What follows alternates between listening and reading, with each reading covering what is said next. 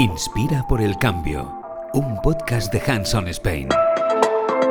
Hola, aquí empieza la inspiración para poder equipar a los que lo necesitan y movilizarnos entre todos para conseguir el cambio. Detrás de este podcast, Inspira por el Cambio, está Hands on Spain, un proyecto de acción y transformación social que busca inspirar, equipar y movilizar a las personas para lograr un mundo más justo y sostenible. Un objetivo ambicioso, pero que con la unión de muchas pequeñas acciones se puede alcanzar. Hands on está impulsado por voluntariado y estrategia, una organización que promueve el voluntariado corporativo y la transformación social y por la mayor red de voluntariado internacional, Points of Light. En este segundo capítulo, entre otras cosas, os hablamos de la guía Sois Únicas, de un proyecto para salvar a las mujeres que mueren durante el parto en África, del Día Mundial de la Madre Tierra, que será el próximo 22 de abril, y de la Fundación Mozambique Sur. ¡Empezamos!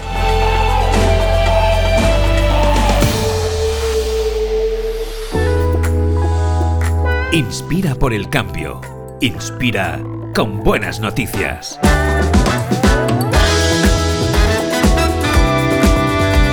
Qué importante es la divulgación y la información para saber y estar preparados. Hoy nos hacemos eco de la guía Sois Únicas, acompañamiento y cuidado en cáncer de ovario porque muchas son las dudas que le surgen a las mujeres que reciben un diagnóstico de cáncer de ovario y esta guía ofrece todas las respuestas una iniciativa de la compañía Roche Pharma en colaboración con la Asociación de Afectados por Cáncer de Ovario, que cuenta con información avalada y contrastada por profesionales sanitarios, especialistas en tumores ginecológicos y expertos en la detección y manejo de esta enfermedad. El documento hace un recorrido a través de las diferentes etapas del tumor, que van desde la manifestación de síntomas inespecíficos hasta los diferentes tipos de tratamiento que existen, pasando por la atención psicológica.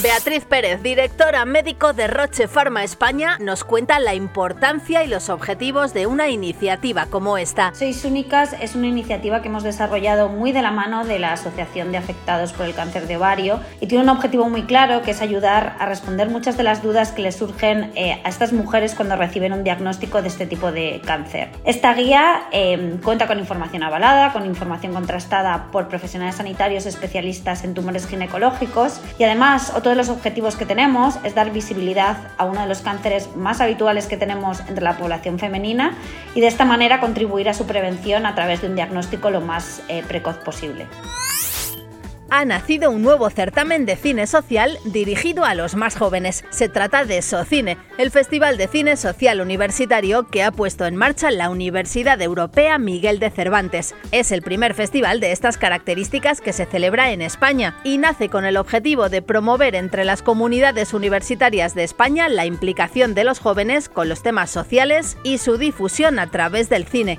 en este caso concreto basándose en el formato de los cortometrajes e incentivando el desarrollo creativo y la autenticidad. El Festival Socine, que repartirá 12.000 euros en premios, está dirigido a estudiantes y personal docente y administrativo de todas las universidades españolas. Se podrá participar en sendas categorías, en las que se admitirán a concurso cortometrajes de ficción y documentales. El jurado de Socine estará formado por profesionales y presidido por el creador y director vallisoletano Enrique Gato, responsable de las premiadas Tadeo Jones y Atrapa la Bandera. Según datos de la Organización Mundial de la Salud, casi el 20% de las muertes maternas del mundo se dan en Nigeria. En concreto, la mayoría de los fallecimientos a causa de las hemorragias en el parto se solucionarían si hubiera sangre disponible. Temigiwa Tubosum es la fundadora de una empresa que reparte productos médicos esenciales en los hospitales de Nigeria, con el objetivo crucial de salvar a las mujeres africanas que dan a luz. Mediante una tecnología basada en un banco de datos, localizan y envían los productos en el momento preciso. La sensibilidad de Temi hacia un proyecto para salvar a las madres africanas se gestó en ella por experiencia propia, y es que ella misma sufrió una hemorragia cuando dio a luz en 2014, llegando a debatirse entre la vida y la muerte. La suerte de Temi es que se encontraba en un hospital de Estados Unidos cuando sufrió este traumático evento. Afortunadamente ella y su pequeño tuvieron suerte, una suerte que no tienen las madres africanas. Fue entonces cuando comenzó a idear un proyecto para ayudar a las mujeres de Nigeria su país natal. Sangre, oxígeno y otros materiales son inventariados y una red de 1.200 hospitales puede acceder a ellos. Por el momento han salvado más de 40.000 vidas con este sistema. Tal ha sido su impacto que ha recibido premios y reconocimientos a nivel mundial, algo que Temi no esperaba, ya que solo pretendía salvar vidas. Inspira por el cambio. Inspira y equipa. Qué ganas tenía de salir a pasear por el monte. Toda la semana en la ciudad, ruido, contaminación. Sí, sí, lo mismo digo, que aire más limpio. Ya verás qué zona más bonita, al lado del río. Es casi idílico, todo verde, tranquilo, el río con agua cristalina, helada, pero transparente, que se ven los peces. Genial, ¿y dónde está eso? Eh, aquí, yo diría que era aquí mismo. Pero esto está lleno de basura y de verde queda muy poco. Pues sí, pero estoy seguro de que era aquí donde venía yo con mis padres. Pues sería en otro siglo. Ahora da pena. Pero si hay bolsas de plástico, latas y colillas por todas partes. Es que no sé qué decirte. Bueno, sí, que hay personas muy marranas. Pero, ¿cómo vienes al bosque y lo dejas todo sucio? y espérate, mira el río. Transparente decías, pero si el agua es de color marrón. Ya lo veo. Y además huele fatal. Y los peces, vamos, no creo que quede ni uno. Esto debe ser de las fábricas que hay más arriba, de los residuos o de los desagües de algún pueblo. De las cloacas. No lo sé, pero la verdad es que entre todos nos hemos cargado el bosque y el río.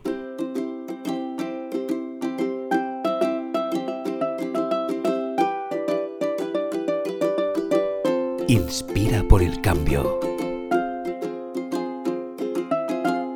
El 22 de abril se celebra el Día Internacional de la Madre Tierra, una efeméride oficial proclamada por las Naciones Unidas en 2009, aunque esta fecha se celebra desde 1970 con el objetivo de concienciar a la humanidad sobre los problemas generados por la superpoblación, la contaminación, la conservación de la biodiversidad y otras preocupaciones ambientales.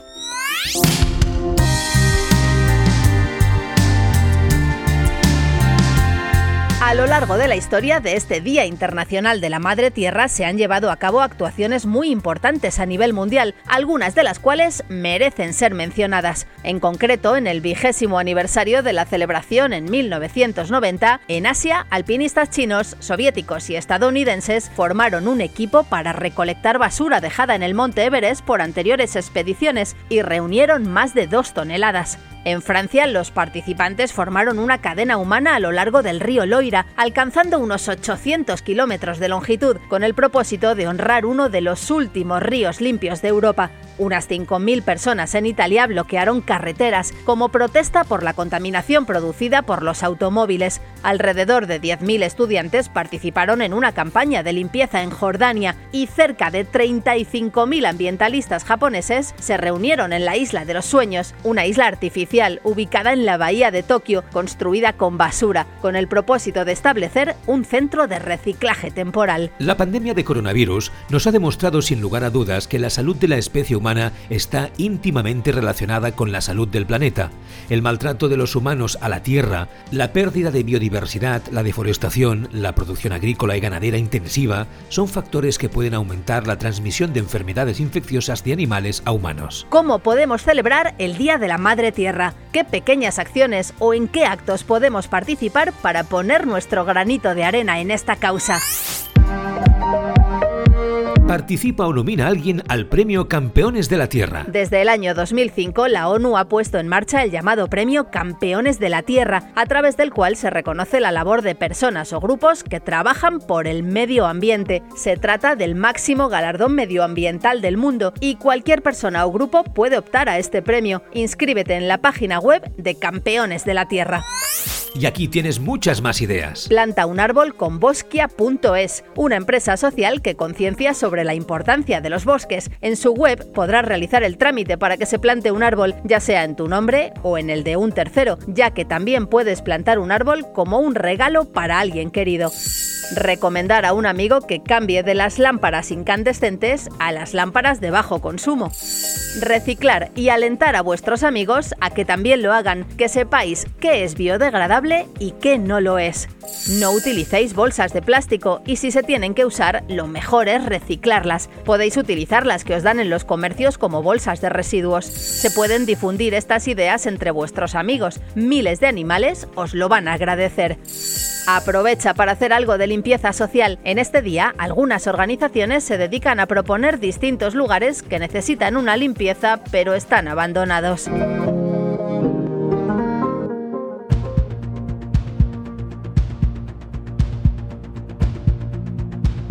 Inspira por el cambio. Moviliza.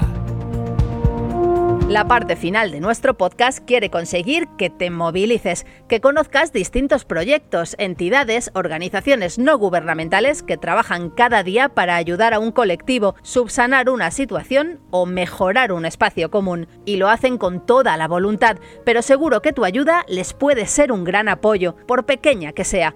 Este mes de abril también se celebra el Día Mundial de la Salud, el lunes 7, y el Día del Niño, en España, el viernes 15. Así que nos ha parecido muy buena idea hablar con una organización que tiene entre sus objetivos ayudar a mejorar las condiciones de vida y la salud de niños y mujeres. Movilízate conoce y colabora con... La Fundación Mozambique Sur es una ONG de desarrollo creada en el año 2005 por un grupo de profesionales españoles, con el fin de acompañar a 35.000 personas del medio rural del sur de Mozambique en un proceso de transformación para erradicar la pobreza.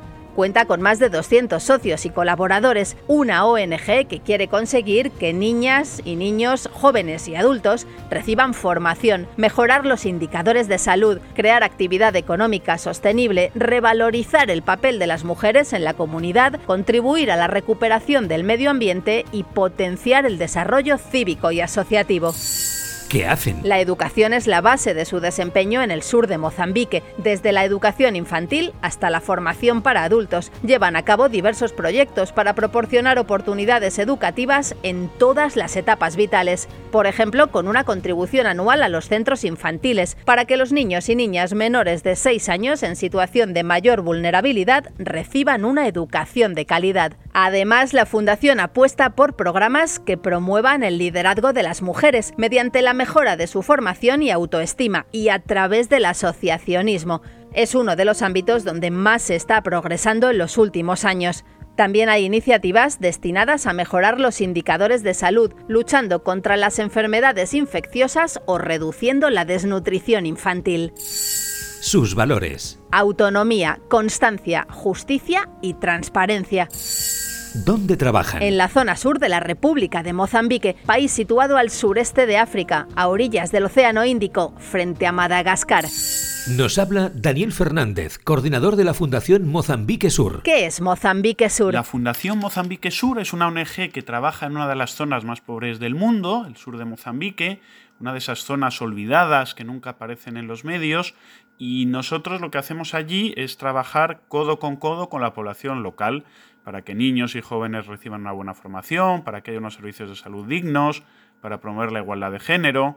Somos conscientes de que somos muy afortunados de vivir en un país eh, rico como es España y queremos compartir los recursos que tenemos con personas que no han tenido tanta suerte como nosotros. ¿Cuándo y por qué nace? La fundación surge en el año 2005 en Madrid, cuando un grupo de amigos, de profesionales que venían ayudando en el sur de Mozambique de, de manera individual, deciden sumar fuerzas para coordinar mejor el apoyo desde España. Y a partir de ahí se ha ido sumando muchísima gente, tenemos implantación en casi todo el país y la verdad es que muy orgullosos del gran trabajo que hace nuestro equipo en Mozambique. ¿Con quién colaboráis? Niños, jóvenes, mujeres, ¿cuáles son vuestros proyectos actuales? Colaboramos con los grupos más vulnerables de la zona rural del sur de Mozambique, que es donde actuamos, sobre todo niños, niñas, mujeres, tenemos proyectos para proporcionar atención educativa desde la etapa de preescolar hasta la universidad. Ahora estamos apostando mucho por la formación profesional. Tenemos también varios proyectos en el ámbito sanitario, sobre todo para luchar contra la desnutrición infantil y el VIH-Sida, que ha causado estragos en, en, esta zona.